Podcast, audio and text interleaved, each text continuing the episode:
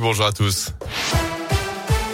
Et on débute avec vos conditions de circulation dans la région. Le point noir ce matin, c'est évidemment dans le centre-ville de Clermont-Ferrand, conséquence de cette mobilisation des agriculteurs et des négociants, avec un convoi qui a notamment remonté la 75 depuis tôt ce matin. Les manifestants sont maintenant à hauteur du boulevard Lafayette dans le centre-ville. De grosses perturbations dans le secteur. Les abords de la, préfecture pourront d'ailleurs être fermés à la circulation aujourd'hui. D'ailleurs, conseillé d'éviter le secteur ce jeudi.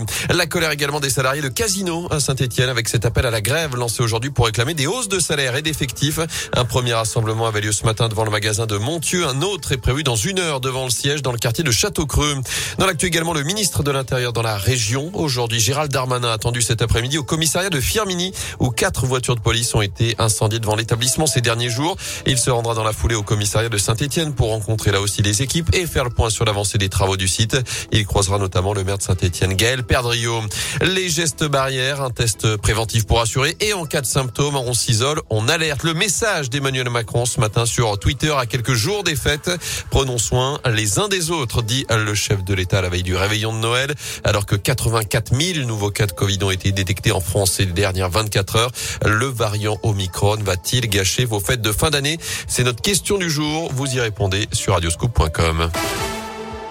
Du sport du foot, les Verts passeront les fêtes dans les bas-fonds de la Ligue 1. Saint-Etienne s'est incliné hier soir un but à zéro contre Nantes à Geoffroy Guichard pour le dernier match de la phase allée. Défaite concédée dans les dernières minutes. Avant cela, les Verts avaient raté leur première mi-temps avant de réagir en seconde période. Mais la victoire échappe encore à la SS 20e de Ligue 1. Saint-Etienne qui compte ce matin 5 points de retard sur les premiers non relégables. La SS s'enfonce et va devoir réaliser une grosse deuxième partie de saison pour éviter la relégation tout simplement. Le nouveau coach Pascal Duprat on a bien conscience. En fait, avant de venir, je savais que la tâche était compliquée. Donc, euh, c'était bien 12 points en, 18 matchs. Mais on est à la moitié du chemin, en fait. Donc, il faut qu'on s'améliore. La deuxième mi-temps est source d'espoir. Le mercato, euh, c'est important aussi. La récupération des joueurs euh, est importante. Le respect des consignes sanitaires, c'est important aussi. La bonne attitude de nos joueurs à la canne, c'est important. Mais le mercato, c'est important aussi.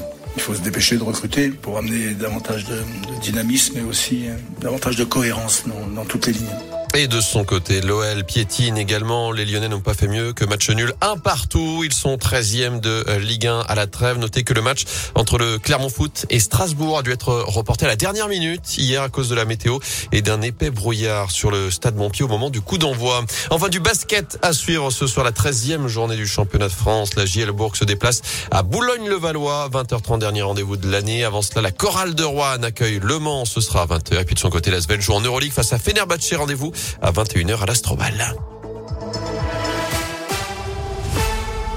Ah bah donc, vous